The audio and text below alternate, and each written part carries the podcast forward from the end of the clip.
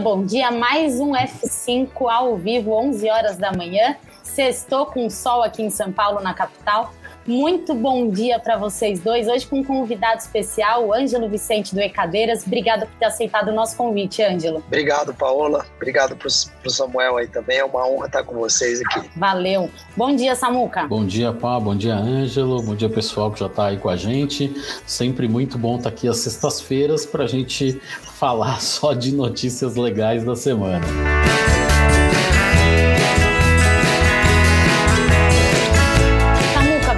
Começar é, falando um pouquinho do evento da próxima semana, do Big Solution, terça, quarta e quinta-feira da semana que vem, evento gratuito e online. Dá aí um spoiler para a galera do que, que eles vão ter.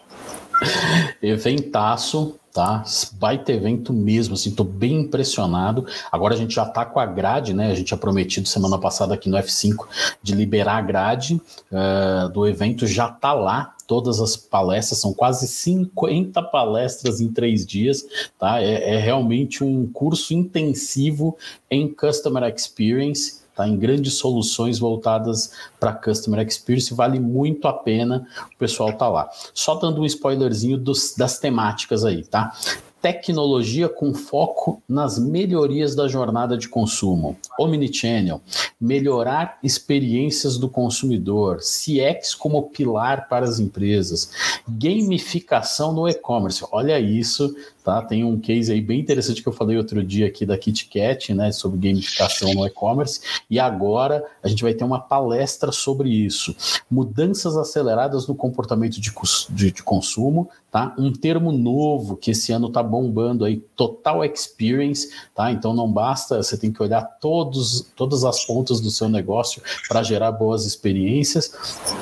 Customer Experience as a Service, também uma coisa que está se tornando uma realidade aqui no Brasil. Uh, vamos falar de levar né, a experiência do consumidor ao limite. Aí, quando a gente fala disso, a gente está envolvendo não só a pré-venda, a venda, o pós-venda, estamos falando da entrega também, Customer Centric e um monte de cases incríveis, tá? Então vale muito a pena, se não se inscreveu ainda, vai lá, se inscreve, separa esses três dias, dá uma olhada já na agenda, porque, meu Deus do céu, tá muito legal, muito bom mesmo. É isso aí. E ó, o Ale deixou para vocês nos comentários o link para quem ainda não se inscreveu ainda. Então, aproveitem e já se inscrevam, falta bem pouco tempo. E mandem para quem vocês acham também que podem absorver aí um conteúdo de ponta, que é o que a gente oferece. Bom, gente, bora lá então, vamos começar falando de notícia. Falando primeiro de uma notícia muito boa, inclusive. As transações online cresceram seis vezes no quarto semestre de 2020. É, foi uma pesquisa feita pela Visa. É, isso tudo é uma consequência, né, Ângelo? Assim, a gente passou por uma transformação digital e o pagamento, consequentemente, também foi incluído aí nessa transformação do consumidor, né? Sem dúvida nenhuma. É, hora que a gente olha a jornada online, independente de um produto ou um serviço, o cartão de crédito ele sempre foi o meio de pagamento mais adotado e que teve a maior distribuição e concentração de transações aí no comércio eletrônico. E, obviamente, essa concentração no último trimestre do ano de 2020, ela vem muito da aceleração do consumo por conta da pandemia e você tem uma sazonalidade positiva por conta das datas comemorativas de Black Friday e Natal, que são as duas que mais movimentam dentro do setor como um todo em volume transacional. Então é, é de se esperar um deslocamento positivo por conta desses dois fatores. E sem contar também que as pessoas, o consumidor, ele buscou muito por conveniência e segurança também, né, Samuca? Então, essa questão de você pegar no dinheiro, passar para outra pessoa, está é, tá cada vez mais atrasada, a gente pode dizer, né? Pode sim, Paola. E aí tem um outro aspecto legal que cresceu muito nesse momento, né? Que, que é aquele tipo de pagamento por aproximação, né? Aquele que você não precisa colocar o cartão na maquininha e digitar a senha, até por uma questão de segurança em momento de Covid, a galera passou a usar mais uh, o conceito de pagamento por aproximação. Desse relatório aí uh, da Visanet, ele é bem legal porque ele fala, né, que uh, nas situações de pagamento até 200 tantos reais, uh, cresceu absurdamente né, esse modelo. A gente hoje já tem 92% das maquininhas habilitadas, né, para, nossa, 92%, é quase que 100% das maquininhas estão prontas para receber pagamento por aproximação, e aí automaticamente isso facilitou a vida das, das pessoas nesse momento aí de pandemia. É, é, essa questão de aproximação é até uma, algo pessoal que eu acho, né? Ele não tem tanta segurança, né, Ângelo? Ou, ou, existe uma, uma segurança assim, porque você tendo a senha, você perde o cartão, você vai lá e bloqueia. Uma, uma transação por aproximação, você perde o cartão, a pessoa sai passando e bora lá. Ou existe algo que a gente pode falar, não, é, existe essa segurança que a gente pode confiar, porque tanta tecnologia não é possível, né? Eu acho que tem dois aspectos aqui que eu queria é, trazer para nossa reflexão. O primeiro deles, é, se você não toca em nenhum dispositivo pensando em pandemia, até por questão de, de preventiva, é, é, é interessante porque você usa o seu aparelho que está com você, você não conecta e não toca em nenhuma máquina, que é algo que todas as pessoas tocam. Então, é, você evita de ter contato com o eventual vírus da, do, do, Covid. Né? Então, tem esse ponto positivo em relação a, a você manter o seu dispositivo com você e, por aproximação, você consegue fazer as suas transações. No aspecto da segurança que você comentou, todos os dispositivos, eu, inclusive, sou um, um usuário é, assíduo desse meio de pagamento, tanto com relógio como com celular, é, você tem uma autenticação prévia que você ou pelo Face ID, no caso de algum dispositivo, ou pela sua impressão digital, você precisa acessar o seu celular para você ter acesso ao wallet, onde geralmente está é, o seu cartão de crédito. Então, não é simples é, a questão de segurança. Você tem que estar com o dispositivo, você pode ter meios de se, é, vamos falar assim, de fraudar essa, essa situação ou de abordar alguém através de uma segurança, é, se tiver acontecendo alguma coisa, algum roubo, seria uma coisa muito mais forçada, né? Mas eu acredito que é, é, não é algo usual de se ocorrer e, e, essa autenticação direta do usuário, ela impede que você tenha é, uma fraude aí em, em, alta escala, tá? Eu acho que ela é bem mais segura do que outros meios aí que existem é, disponíveis no mercado. Legal, Ângelo, porque eu acho que deve ser uma questão que bastante gente deve pensar, né? A primeira coisa que eu fiz foi desabilitar a minha aproximação, mas depois dessa, desse comentário, acho que eu vou habilitar novamente. E pelo jeito, né, Samuca, as transações por aproximação cresceram cinco vezes mais em dezembro do ano passado comparando o mesmo período de 2019. E comparando o primeiro trimestre, que é janeiro, fevereiro e março, e o quarto trimestre, outubro, novembro e dezembro de 2020, o mesmo uso praticamente quadruplicou. E isso deve ainda aumentar mais. A gente ainda deve falar muito disso, né? Pois é.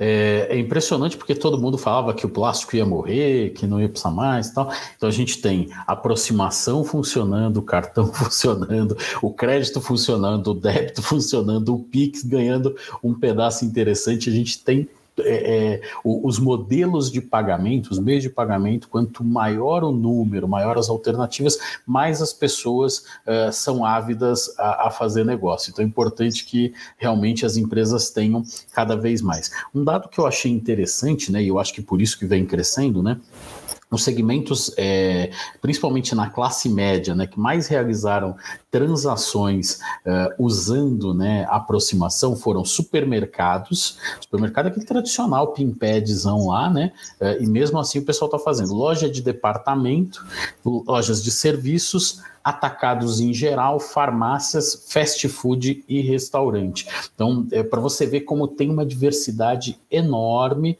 né, de, de segmentos aí uh, com possibilidade da gente usar essas tecnologias. Né? Uh, eu, fiquei, eu fiquei pensando ali sobre, por exemplo, farmácias e padarias, né? farmácia por uma necessidade ali da, da pandemia, da pessoa né, comprar, o supermercado e, e a padaria, aquela coisa do cotidiano que muita gente não quis abrir mão né, de, de ir, embora a gente saiba que a maioria das pessoas, principalmente nos grandes centros, optaram pela compra do e-grocery, né, no, o, o, seu supermercado ali online, mas mesmo assim tudo isso ainda está passando por uma transformação bem bacana. Então, uh, esse, esse relatório traz uma perspectiva bem interessante de como a gente ainda pode trazer tecnologia para a loja física também e não só para o e-commerce, que normalmente é o foco do que a gente fala aqui. Com certeza. E a questão do pagamento online, como você falou, né, Samuca, a gente sempre traz aqui no F5, ela tem é, se transformado muito, cada vez mais vale a pena você fazer um pagamento digital, então até com é, o dinheiro de volta, o cashback, né? Tudo isso aí para o pessoal pagar online está funcionando seis vezes mais do que o ano passado. Muito legal essa notícia. Bom, gente. Pode falar. Paula, sabe o que é legal, né? Que a gente está se aproximando daquela aquela história dos Jetsons lá, né? Muita coisa que a gente via nos Jetsons a gente já vê no dia a dia, né? E acho que a próxima é que a mulher, eu não sei se vai deixar de levar a bolsa, mas o homem logo logo deixa de levar a carteira, entendeu? Então acho que em muitas, em muitas situações aí é, a gente já começa a pensar isso como uma viabilidade muito grande, tá? Tem que lembrar que agora você consegue é, abrir o, o, portão da sua casa pelo celular, você consegue ligar teu ar-condicionado pelo celular, né? É, talvez a chave do carro ainda está virando um empecilho para tudo isso, mas daqui a pouco a gente vence essa também. Nossa, já Mas o Samuca, você vê que teve é, é, bem legal esse gancho que você fez, você até citou o exemplo do carro a grande maioria dos novos veículos, veículos populares e os novos que já estão vindo com tecnologia embarcada, seja o CarPlay, que você já conecta o seu dispositivo de música, você já consegue é, ligar o carro, você já consegue, em alguns casos, para para caso tenha uma tecnologia embarcada um pouco mais superior, estacionar o carro com o celular ou trazer o carro até você. E, e, e tudo está associado a uma jornada, né? E a jornada do pagamento, geralmente, eu não sei se vocês já pararam para pensar, a gente fez um mapeamento dos touch points, desde o momento quando você está no online, que você clica comprar até receber o seu produto em casa, é um tipo de jornada. Mas quando você está numa loja física, você citou um exemplo, eu não sei se vocês pararam para pensar, mas a maior parte do tempo que você gasta é no caixa. E se você tem acesso ao meio de pagamento mais facilitado, você até em muitas partes, é, é, padarias, supermercados e farmácias, você não precisa nem, nem ter interação com humanos. Você já poderia fazer um self-checkout, já pagar e já ir embora. Então, isso tem a ver com a jornada, com a agilidade, com a comodidade, e, e, e fala-se muito de centrar soluções no cliente final. Então, eu acho que isso que o pagamento está liderando o processo de melhorar a jornada e de corrigir essas fricções de tempo. Perfeita colocação, Ângelo. Bom, gente, vamos passar para a segunda notícia, então. É, achei, adorei essa notícia. Os gigantes do e-commerce estão recorrendo a motoristas autônomos nas entregas. É, envolve várias questões, né, Samuca? Desde segurança até você é, valorizar também o trabalho dessas pessoas muito bacana e é muito bacana que os grandes estão olhando para eles também. Não são só os pequenos para resolver um problema, ah, vai lá entrega isso pontual. Não é mais pontual, né? Não, não. E, e, tem fatores aí extremamente importantes, especialmente para o momento né, de economia fragilizada que a gente vem vivendo. Então, isso é bem legal, porque quando Magalu, quando Mercado Livre, né, Via Varejo, eh, B2, quando esses caras uh, decidem né, por ter uma opção onde autônomos possam fazer as entregas, né, você está dando uma alternativa para aquela pessoa que eventualmente só estava fazendo Uber, né, e que eventualmente não está compensando fazer só o Uber, e aí ele tem a opção também de usar o carro dele é, para fazer algumas entregas. Óbvio, como, como todas as questões, sempre tudo tem ônus e bônus. Eu acho que é, do mesmo jeito que isso acaba ajudando nesse momento da economia muito fragilizada, muito desemprego, né? Então, uma série de pessoas eh, acabam optando por isso, e até teve um dado legal ali que eu vi nessa reportagem uh, que a Logbi, que é a empresa que o Magalu usa né, para fazer as entregas, os autônomos recebem alguma coisa entre 200 e 300 reais por dia, tá? Isso dá mais ou menos 6 mil reais por mês uh, para fazer as entregas. Então, isso é muito legal para esse momento em que a economia está tão fragilizada e as pessoas precisam de alternativas.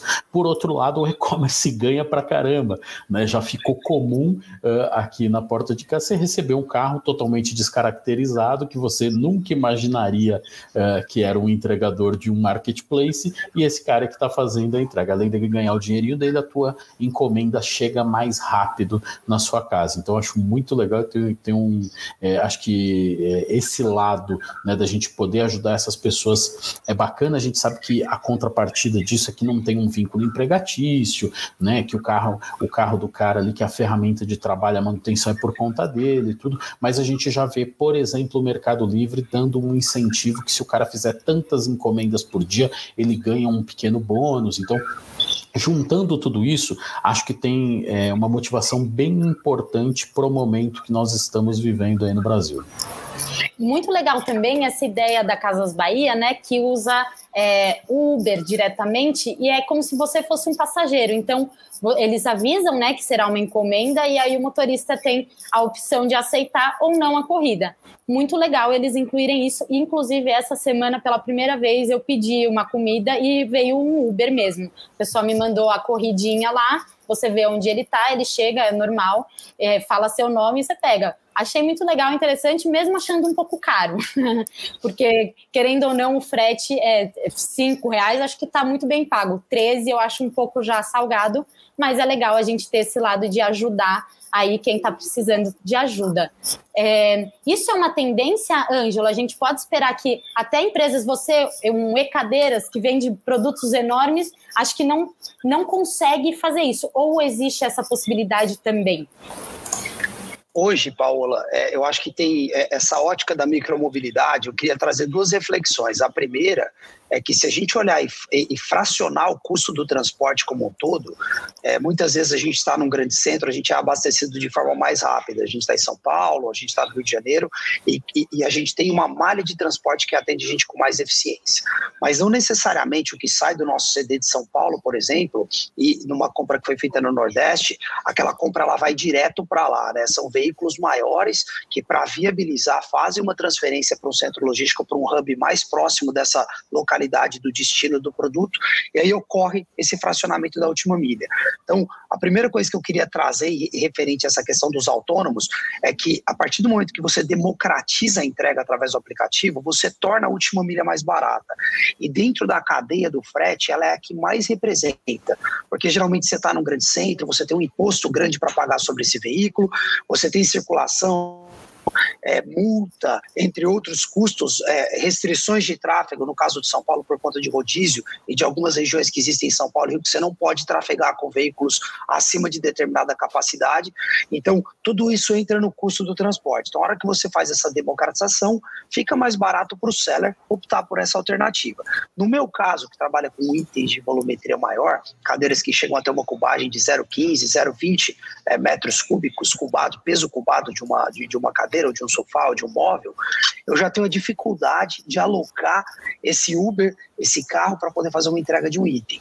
Então, é, é ele está ainda direcionado para um fracionamento menor, mas certamente as transportadoras estão acompanhando o crescimento dessas alternativas e vão buscar é, utilizar veículos, né, VUCs e veículos de uma capacidade maior para fazer entrega de volumetria maior.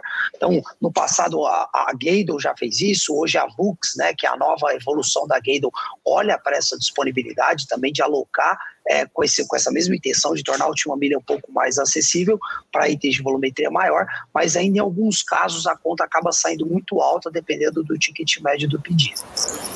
Perfeito, é isso mesmo. É, o Samuca, Outra informação que eu gostei dessa pesquisa, que é assim, a Via Varejo, ela realmente investiu nisso, né? Quantos motoristas eles têm hoje na frota deles?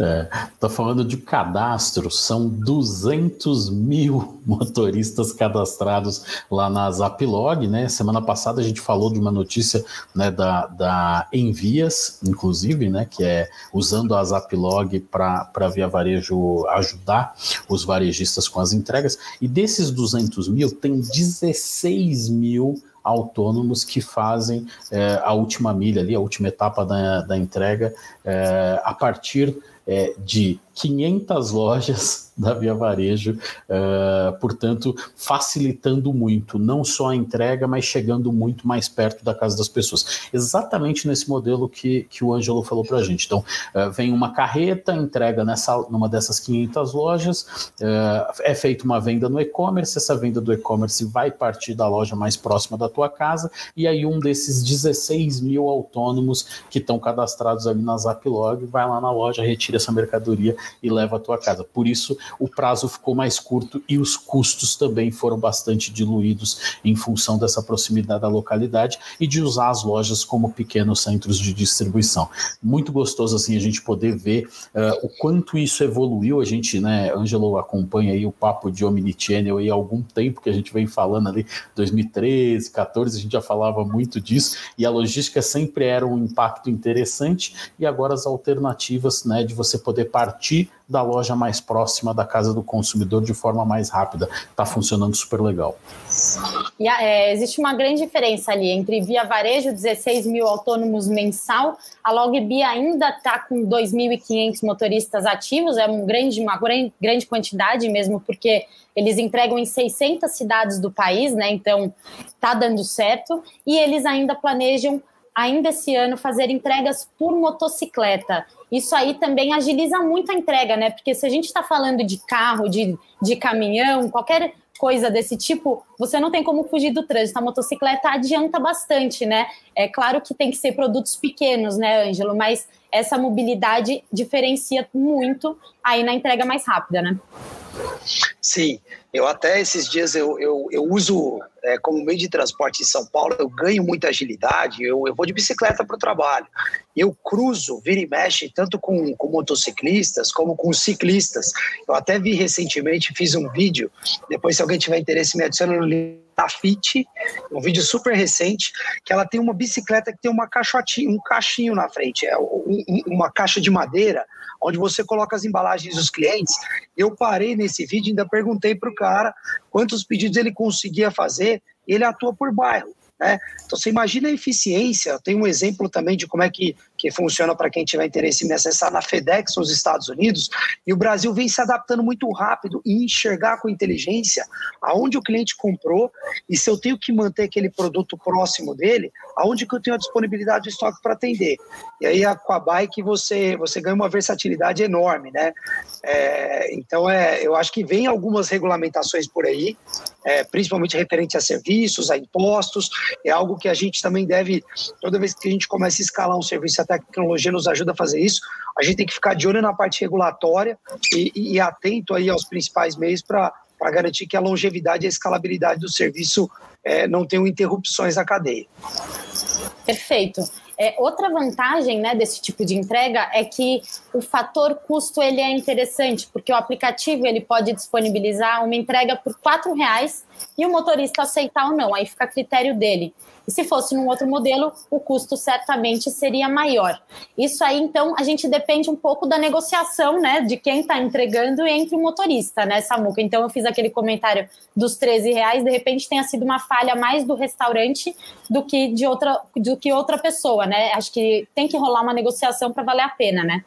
Né? É, na, na, prática, acho que cada, cada uma das plataformas, essas plataformas né, de mobilidade, elas cada uma tem uma política e dependendo do volume do lojista, né, do restaurante ou do lojista, essas políticas vão mudando e vão dando maiores, uh, melhores valores, melhores preços de acordo com a volumetria que eles têm. Né? Uh, o fato é que assim, se você olhar cinco anos atrás, você falar em uma entrega de 5,90 como você já tem hoje aqui na Grande São Paulo, por exemplo, em alguns marketplaces, era um negócio absurdo da gente cogitar essa possibilidade. Falar entrega no mesmo dia, cinco anos atrás, era é, improvável da gente falar isso, é, e quando acontecia, o custo desse frete ele era muito, muito alto.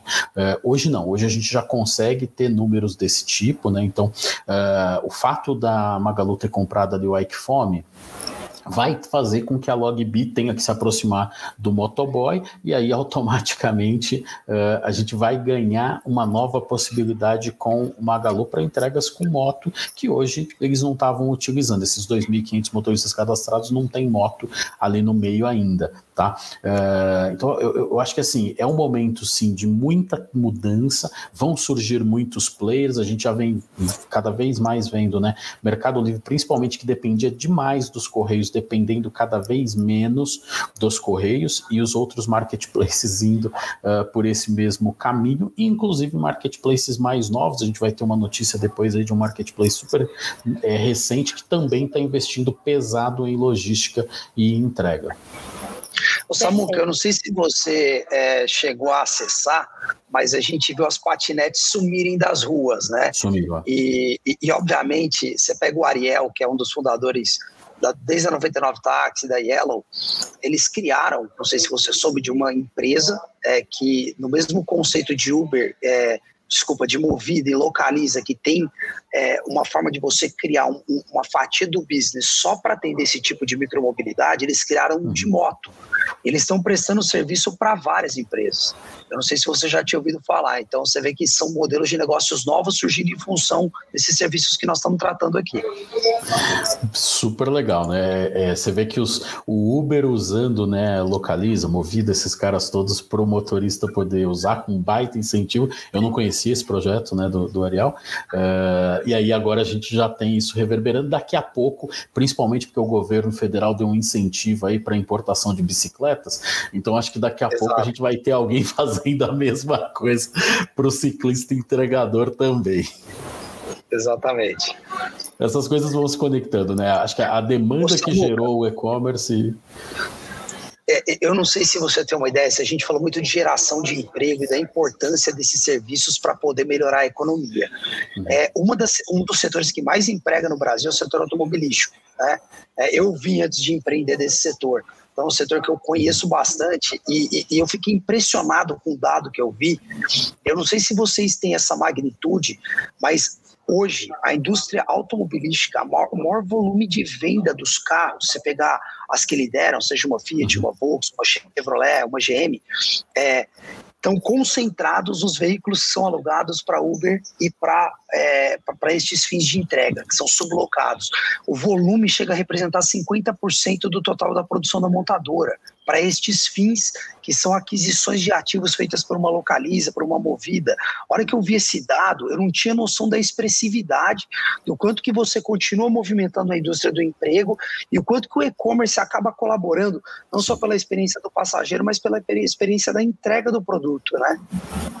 O Ângelo, isso, isso realmente muda uma cadeia inteira, né? Eu, eu, sou, eu sou do conselho de administração é, de um grupo que é um grupo bem grande de autopeças, né? Que chama Comolate, tem por trás uma rede de lojas, 1.400 lojas, chama Pitstop, né? E a gente estava nessa discussão uh, outro dia lá e eles me deram um dado bem interessante, né? Que mudou o comportamento, inclusive, de venda de carro, né? Então, o, quem mais compra hoje são as locadoras e essas mesmas locadoras passaram a vender os carros para o consumidor final. Então, assim, isso muda. Em vez do, do cara comprar direto na concessionária, ele compra ali o carro com uma quilometragem melhor, enfim, é, um carro com pouco tempo de uso, num preço muito interessante, mas que para a locadora é, é fantástico. Então, assim, isso mudou, inclusive, a cadeia é, de venda de automóveis, né? Então, isso é, é muito bacana da gente analisar, porque é, você vê como um, a gente cresce alguns percentuais no e-commerce e isso naturalmente vira uma cadeia inteira, que a cadeia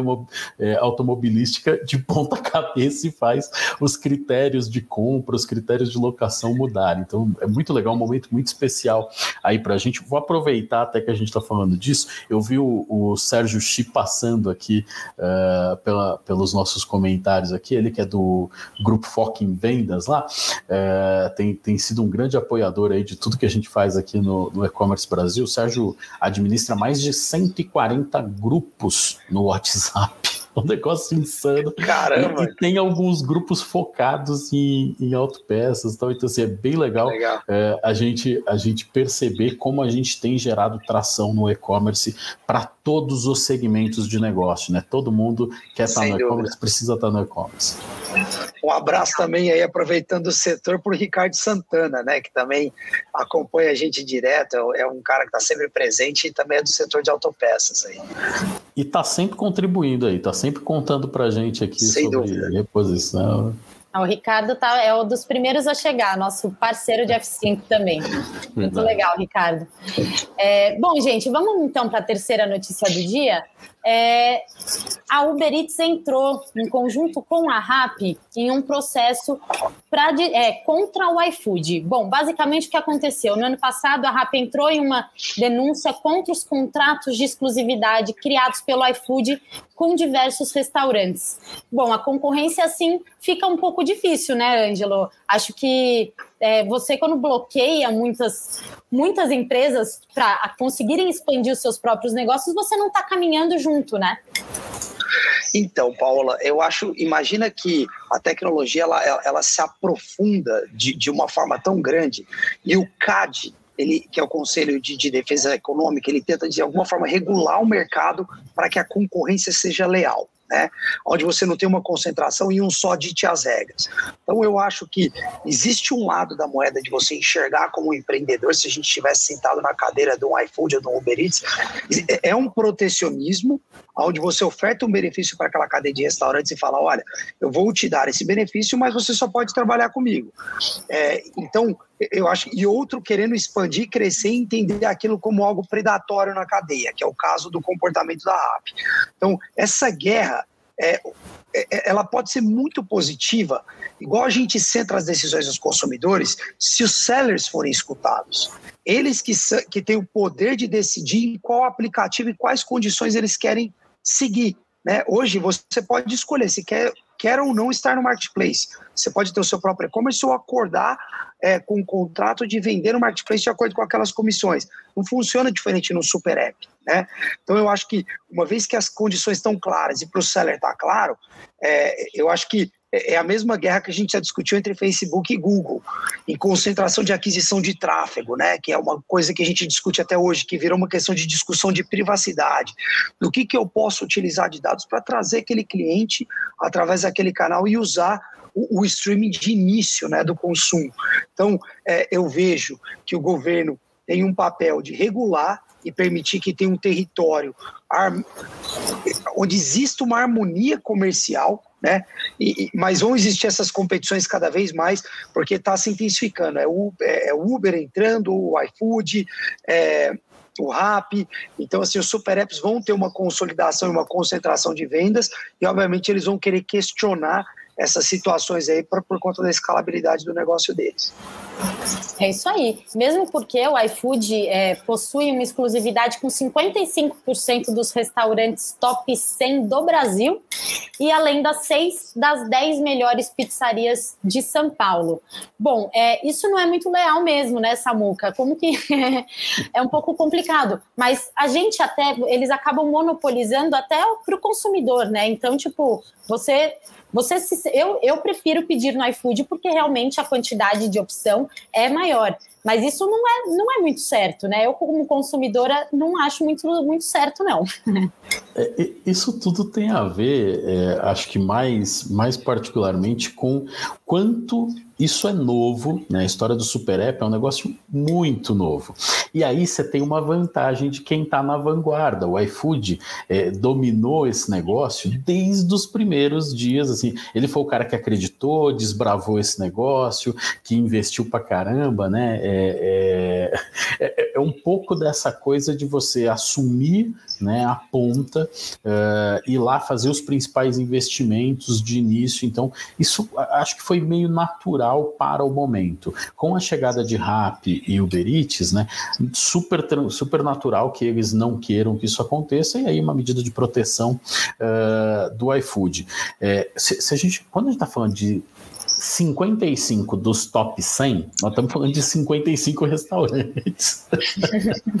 não estamos falando de milhares, de dezenas de milhares. Então, assim, é... mas, mas é, é, é interessante a movimentação para você ver como o iFood hoje tem uma representatividade altíssima, né? Principalmente na mão do consumidor, no momento de decisão. Exatamente o que você falou, tá, Paulo? Assim, no momento de decidir, até pela, pela quantidade de opções, né?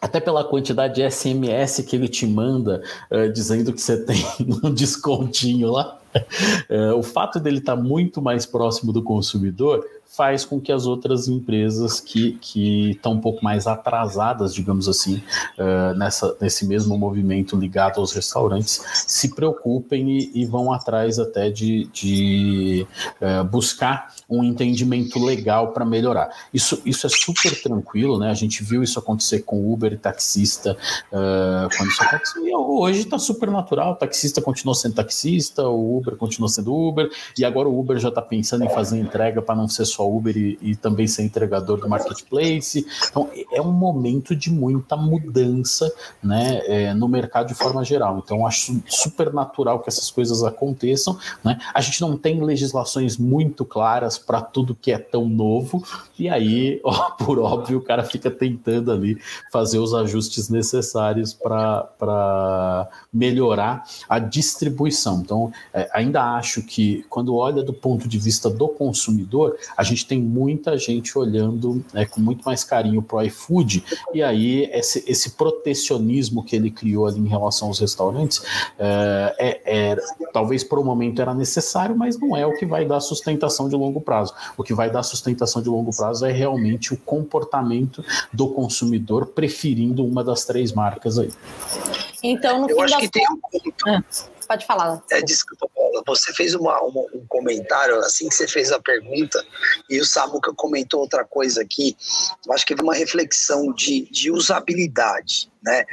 Você falou, eu prefiro, é, eventualmente eu gosto de comprar no iFood, né? Você tem uma certa preferência. A jornada do iFood, é, eu particularmente, dando uma opinião, eu considero ela como uma fricção um pouquinho menor do que o Rappi. Né? Talvez por ela estar focada num setor. O Rappi faz um monte de coisa, ele saca dinheiro, ele vai numa loja, tal. o iFood ele está mais focado, ele está setorizado. Então, acho que para a solução de restaurante, ele entrega uma experiência um pouco mais é, qualificada. Então, acho que tem isso centrado no usuário, com o poder de decisão de quem está comprando, acaba escalando o modelo dele também, e aí adquire uma preferência dos lojistas que usam o aplicativo e também tem essa preferência. Com certeza, até o comentário do Renato Toledo de Queiroz, né? Na minha franquia eu tenho Uber, iFood, Rappi, James e estou implantando 99 Food, mas 90% é o iFood. Então, é bom, acho que dos dois comentários, do, dos, de vocês dois, os comentários, na verdade, então, essa ação feita pela Uber Eats e pela Rappi, no fim das contas, eles deveriam focar mais em como atingir melhor o consumidor e não perder muito tempo tentando é, esses 55 restaurantes e os seis dos 10, né? Enfim, é basicamente isso. É melhor gastar forças com marketing, usabilidade, atendimento, do que de repente perder tempo com uma petição que no fim das contas não vai adiantar muito, né? Porque a gente está mais acostumado a, a, querer ou não. Vou pedir comida, como o Ricardo falou. Hora da comida, pensou comida, pensou iFood. Ainda mais na pandemia, né? Que ninguém mais faz muito comida, mas é isso. Muito legal esses comentários e é legal a gente ver como é, os grandes também eles se afetam, né, de alguma maneira aí, com, a, é, com essa competição de, de concorrência. Ô, Bom, Paula, e o mais legal de tudo é a animação que o Ale fez aí com as três motinhas. Muito legal a animação. Parabéns, Ale. Ficou mesmo, um correndo atrás do outro. É muito show, muito show. Legal, gente. Vamos passar para a quarta notícia do dia, falar do Grupo Pão de Açúcar, que lançou uma operação de logística para vender serviços a terceiros. Muito bacana essa. É, essa situação que eles criaram nessa muca abre também aí para pelo que a gente estava falando há pouco tempo atrás de entregas autônomas, mas de uma outra forma, abre caminhos e abre também espaço para a logística ser cada vez mais eficiente, né? Exatamente. A gente já tinha cantado essa bola no final do ano, né? É, quando o GPA anunciou ali que ia abrir para mais sellers, mais vendedores, né? É, e até para aumentar o portfólio ali, o mix de produtos que eles tinham. É, aí no, no, F5 ainda falei que o próximo passo agora é ir para logística. E aí, naturalmente, né, já estão se posicionando, né? É, eles conseguiram ali obter o registro de armazém geral, né? Porque aí, como armazém geral, eles podem operar uh, mercadorias de terceiros em poder uh, do GPA. Então, isso é muito legal, porque abre mais uma possibilidade também. Imagina, eu, eu, não sei de cabeça aqui quantos. Uh, centros de distribuição o GPA tem espalhados pelo Brasil, mas imagino que sejam muitos, e aí agora você poder usar, uh, deixar um pouco da tua mercadoria nesses armazéns para ficar mais próximo da casa do teu consumidor e o cara comprar e pagar um frete mais barato, faz muito sentido e é mais um movimento aí interessante. Uh, eles estão falando né, nessa reportagem de 70 eh, vendedores, mais de 30 mil produtos de terceiros, né, de parceiros rodando no marketplace, mas eu lembro que no final do ano eles já falavam uh, de uma pretensão que era ter 400 vendedores até o final de 2021. Então, acho que eles estão ali acertando contrato, acertando os parceiros e daqui a pouco a gente vai ter um mix ainda maior e com muito mais possibilidades de compra no marketplace do Grupo Pão de Açúcar. É, e os, alguns dados né, de, desse balanço do Grupo Pão de Açúcar mostram que as vendas online de alimentos subiram 240% no terceiro trimestre de 2020, né? E elas representam 6% das vendas do Extra e do Pão de Açúcar. Bom, acho que eles perceberam, já faz tempo, né, que o Grupo Pão de Açúcar já tem as compras online, a gente já fazia, era muito mais difícil, mais demorado, mas dava certo. Depois da pandemia, eles sentiram que essa água chegou neles, né? E resolveram melhorar esse tipo de serviço, né, Ângelo? E é uma tendência que deve se manter, né? Acho que o pessoal gostou da experiência que teve em relação ao supermercado online, né? Sem dúvida, Paula. Se a gente parar para pensar e olhar é, quais setores que influenciaram o crescimento do e-commerce, principalmente em relação à penetração, se você pegar o Brasil, que hoje tem de 5 a 6% de penetração no total do varejo, sendo online, o e-grocery é muito maior. A gente tende a comprar produtos que estão relacionados à atuação do GPA com muito mais fortaleza, né? Com muito mais recorrência, algo que a gente consome é, é um bem não durável, né? Quer dizer, a gente está sempre consumindo e buscando essa recorrência. E, e, essa atuação do GPA, você pega o preço das ações de janeiro para cá, saíram da base de 75 reais para quase 90. Teve uma movimentação no mercado interessante com essa aquisição. Como se estou me tornando um marketplace, não só isso, estou me tornando um marketplace com full service voltado para as indústrias dos meus fornecedores. Qual é o, a grande ideia por trás da escalabilidade do negócio? Eu estou trazendo todas essas fábricas que estão espalhadas ao redor do Brasil de laticínios e de produtos perecíveis para perto das zonas centrais de consumo para eu poder atender esse cliente com um pouco mais de eficiência, porque eu conheço o comportamento dele na loja física. Então, eu tenho muito a agregar para o online, porque o efeito da distribuição é o que vai fazer a grande diferença no e-grocery, né? Então, eu acho que não só movimentou bem o mercado, como vem dando um direcionamento. A gente vem acompanhando o Magalu, olhando muito forte para esse setor. Eu acho que fazendo uma aposta de uma tendência, vem uma consolidação, na minha opinião, um pouco nessa direção aí deles, e, e outros já se movimentaram claro em relação à cadeia de distribuição, né? A gente vê um grande exemplo que começou a acelerar com a Whole Foods, lá sendo adquirida pela Amazon alguns anos atrás, e que esse movimento começa a ganhar um pouquinho de tração aqui no Brasil. Né? Daqui a pouco devemos ver o Mercado Livre avançando um pouco também nessa frente. Na minha opinião, é um palpite que eu dou aqui. Então são esses dois grandes é, orientadores à cadeia de omnichannel, né? E o, o, GPA sai na frente porque talvez seja um dos maiores caras de loja física hoje do Brasil, mas que o e-commerce também está de olho nesse setor porque movimenta bastante dinheiro.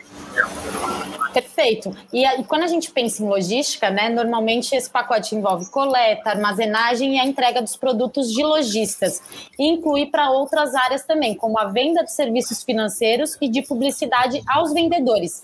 Isso é algo que o Grupo Pão de Açúcar também vai explorar. Porque é, é uma cadeia, né, Samuca? Não adianta você focar só em uma dessas três etapas, porque não vai dar certo. E essa é a vantagem de você ter a logística já embutida no seu negócio. Você controla todas essas etapas, né? É, é, na prática, é, esse conceito todo vem lá do, do, da China, né, do Ali, aquele conceito todo de plataforma, né, de, de, você ter o ecossistema todo, né, com a venda ali no centro. Então, isso é um negócio que a gente já vê Magalu fazendo muito bem, Mercado Livre, Mercado Livre talvez o mais clássico desses todos que tem lá o seu, o, a sua empresa de financeira, né, o Mercado Pago, tem o Mercado Envios lidando com as entregas, uh, coleta, postagem, armazenagem, tudo isso acontecendo por aqui, a venda concentrada no Mercado Livre. Né? Uh, o Mercado Pago fica olhando para o que está acontecendo no mercado, falando, oh, carteira digital é legal, então põe isso, QR Code é legal. Né? E, e, aí isso tudo vai trazendo. Uh, uh, uma, uma coisa super importante para o varejista, que é ele ter uma concentração simples de tudo que está rodando dentro do marketplace. Por outro lado, para o marketplace, você tem pequenas remunerações vindas de todo lado. O caminho natural para o GPA é esse, né? Tá vindo pela logística, que talvez o caminho mais é, óbvio, que a gente entende até pelo momento que a gente está uh, ah, do mercado, né? Logística é, é ponto focal de todas as discussões, de todas as agendas e de todos os executivos do mercado, e na sequência vem aí serviços financeiros e de publicidade que são fundamentais para poder fechar o elo todo. Então você tem a venda, você tem a, a venda de publicidade, você tem o serviço financeiro, você tem a logística, e aí o cara vai ficando, e principalmente as indústrias, né, que, o, que foi o que o Ângelo suscitou aí, a indústria que tem essa grande dificuldade de às vezes entender o que, vai acontecer lá na ponta, ela usa o GPA para fazer tudo isso, né, é, com um pouquinho mais de margem do que ela normalmente venderia e está super feliz, super satisfeita com os resultados aí que, que isso acaba gerando. Eu queria fazer uma alusão, Samuca, um artigo seu que foi, é um dos mais lidos até hoje e que eu acho que ajuda muitos empreendedores essa essa questão que você comentou. Primeiro, eu tenho uma dificuldade da logística, uma dificuldade transacional, depois eu vou ter uma dificuldade de marketing, de aquisição do cliente.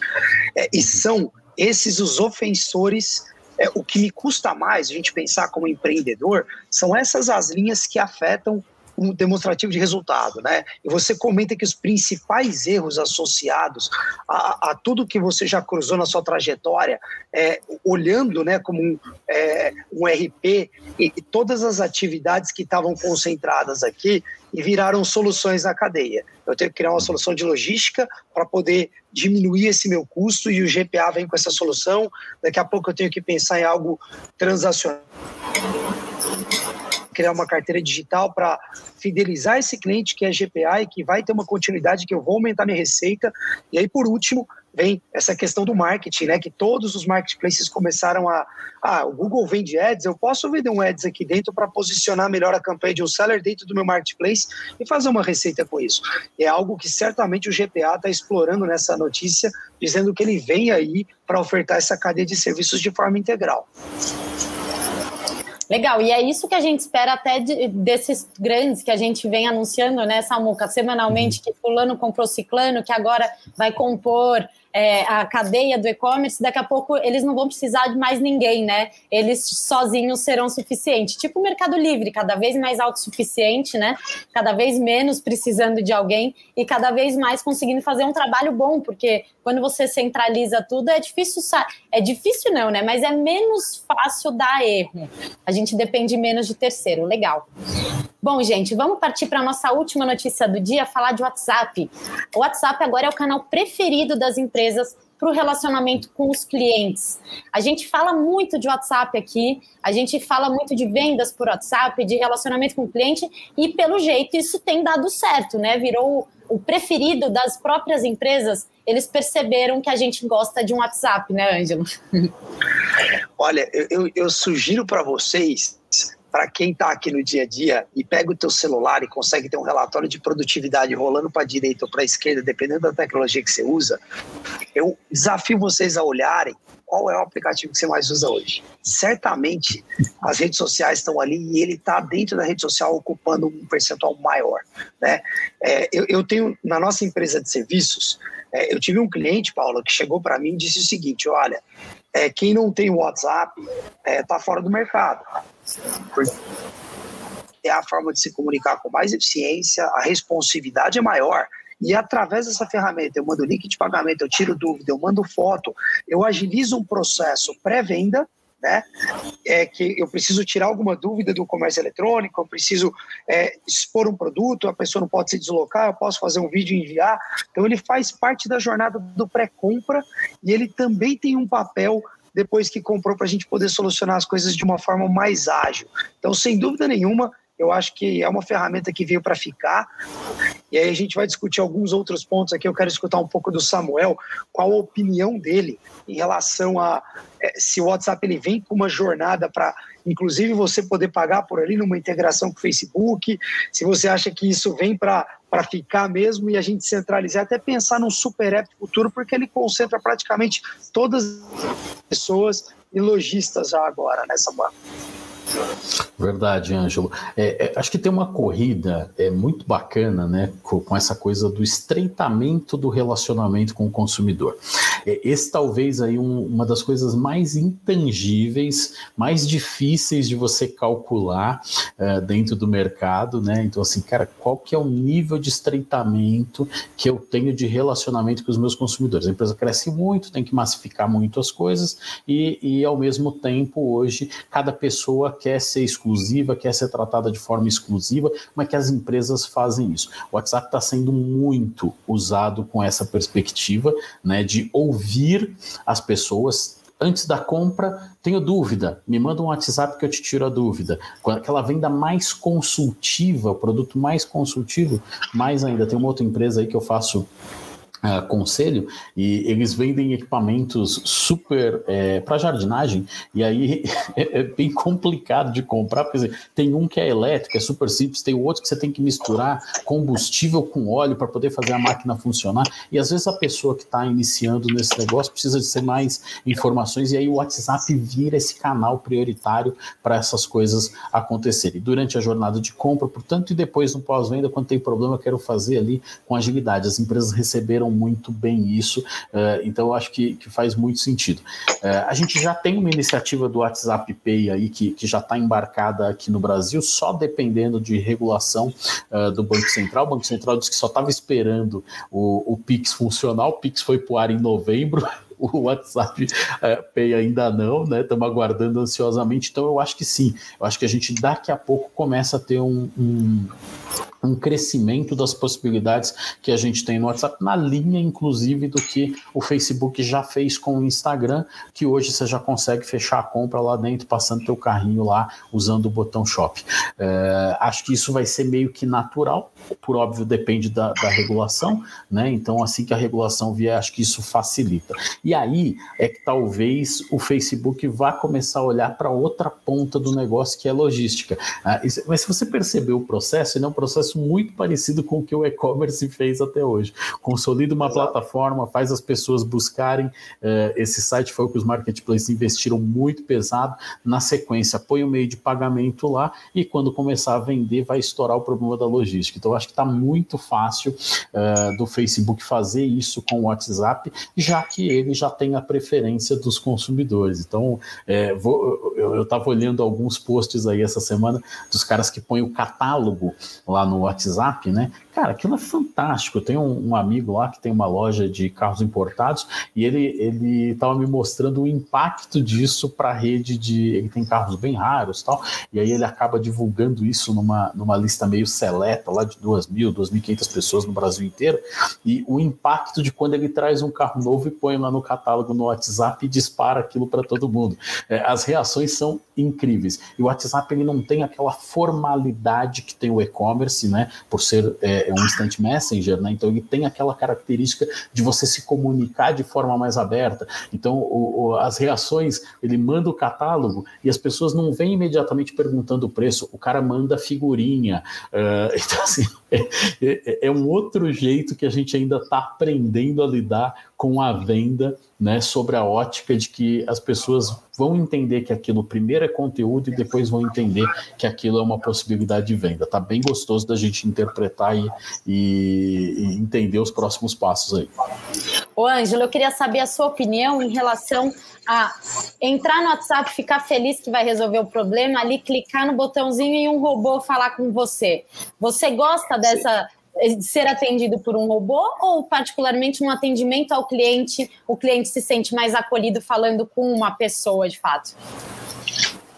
Tá, vamos lá. É, eu acho que você tem soluções hoje no mercado que antes falar com um robô há dois, três anos atrás, o Samuca tem uma experiência de uma aula dele que eu assisti da Brastemp. Ele ele está uhum. recordando esse case é de um consumidor que teve uma uma fricção gigante em falar com o robô há tempos atrás. O que eu acho que uma solução como o OmniChat, por exemplo, uma Neo Assist, uma própria RAI estão trabalhando, uma High Platform, é que quando você automatiza a inteligência do robô, o que é o robô para as pessoas entenderem, né? É, o robô ele é abastecido por uma inteligência humana, seja um FAQ, seja um diretório de perguntas e respostas, que no momento que, que o ser humano digita e pergunta alguma coisa, ele pega o tema central. Vou te dar um exemplo. Hoje, quando você entra em contato com o SAC, 80% das suas solicitações é para saber onde está o seu pedido. Então, geralmente, você usa a palavra pedido. E toda vez que o robô lê a palavra pedido, ele associa a um status de rastreio. Que ele entende o seguinte: 80% das solicitações relacionadas a essa palavra vem disso, ele já devolve a opção de você rastrear o seu pedido, que na grande maioria das vezes ele resolve essa pergunta. Então os robôs, eles vêm é, entendendo através de ferramentas de inteligência artificial, de deep learning, quais são as variáveis que ele deve considerar para melhorar a experiência do usuário. E aí a experiência fica mais rica, fica mais legal, porque você não gosta do robô quando ele não responde sua pergunta, mas a partir do momento que ele te atende, você começa a ter um grau de satisfação maior. Então esse é o meu primeiro ponto é, relacionado a isso. O segundo é que hoje é, eu não sei se vocês sabem, para quem usa essas ferramentas, você consegue pré-configurar, é, sem integração, como que você quer que o seu robô responda o seu cliente? Via avatar, via tipos de perguntas e respostas, já com um diretório imenso carregado, que já está embarcado nessas ferramentas. E ele acaba, ele acaba ficando inteligente, ele sabe onde você está, pela geolocalização, aonde você quer comprar, ele olha o estoque. Então, eu acho que a experiência está cada vez diminuindo a fricção, tem muita coisa a ser melhorada, mas eu hoje eu sou muito satisfeito e, e, e, algumas experiências que eu tive numa e do Grupo Alpargatas, tive experiências boas e relevantes e que solucionaram meu problema através de um robô. Perfeito. Eu também tive ótimas experiências, já tive meu preconceito, já, inclusive quem resolveu meu problema, eu fiquei, ai meu Deus, é um robô, não vai adiantar nada adiantou em cinco minutos, resolveram tudo e eu achei muito bom não precisar falar com ninguém no fim das contas, é mais fácil, né? É, Samuca, o que eu achei bem legal dessa matéria é que ele fala que o WhatsApp ele ficou na frente de todos os canais praticamente, inclusive o telefone. Quais outros e quais as porcentagens deles em relação ao que a gente vê hoje de atendimento no WhatsApp? É bem legal essa, essa, essa análise, né? Porque eles falam da venda, os percentuais para a venda e para o pós-venda, né? WhatsApp, 71% das pessoas preferem na venda e 69% no pós-venda. Telefone, 64% para a venda e 64% também é, para o pós-venda. Então, aquela história de que não, eu só resolvo no telefone já caiu significativamente. E-mail, 57% para a venda e 63% para o pós-venda, ainda tem aquela pessoa que fala: não, não, eu quero formalizar isso, e ele não entende que no WhatsApp ele também está formalizando. Ele acha que o e-mail é mais formal. Né? Uh, o chat, a gente já está falando de 46% para a venda e 50% para o pós-venda. Olha a importância, já estamos falando de 50% do chat. Tá? E aí, quando a gente vai para as outras redes sociais, Instagram, 47% para venda, 44% para pós-venda, Facebook, 46% para a venda e 42 para o pós-venda. Interessante que em todas as últimas matérias que a gente citou, né, as preferências em vários quesitos, né, não só esse uh, de, de comunicação e solução dos problemas, mas em vários quesitos o Facebook vem caindo significativamente uh, e até conversando com amigos, com o pessoal aqui do trabalho também, muita gente está deixando de usar o Facebook, concentrando mais energia no Instagram, no WhatsApp, no TikTok e em outras frentes. Né?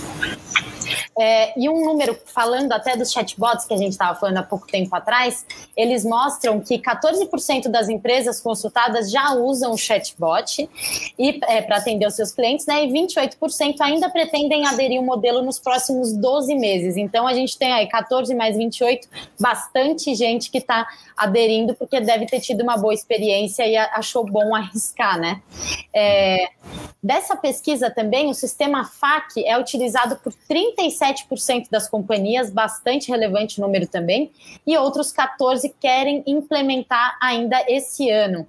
É, bom, a gente falou de vários números várias pessoas que estão entrando para esse meio e a gente acredita que isso não deve mudar, né, o Samuca, ainda mais agora que até o Banco Central aprovar o WhatsApp Pay, isso tudo só vai trazer realmente mais pessoas para essa rede social, né? É, é, é aquilo que eu, eu, abri falando sobre esse estreitamento do relacionamento com os consumidores, né?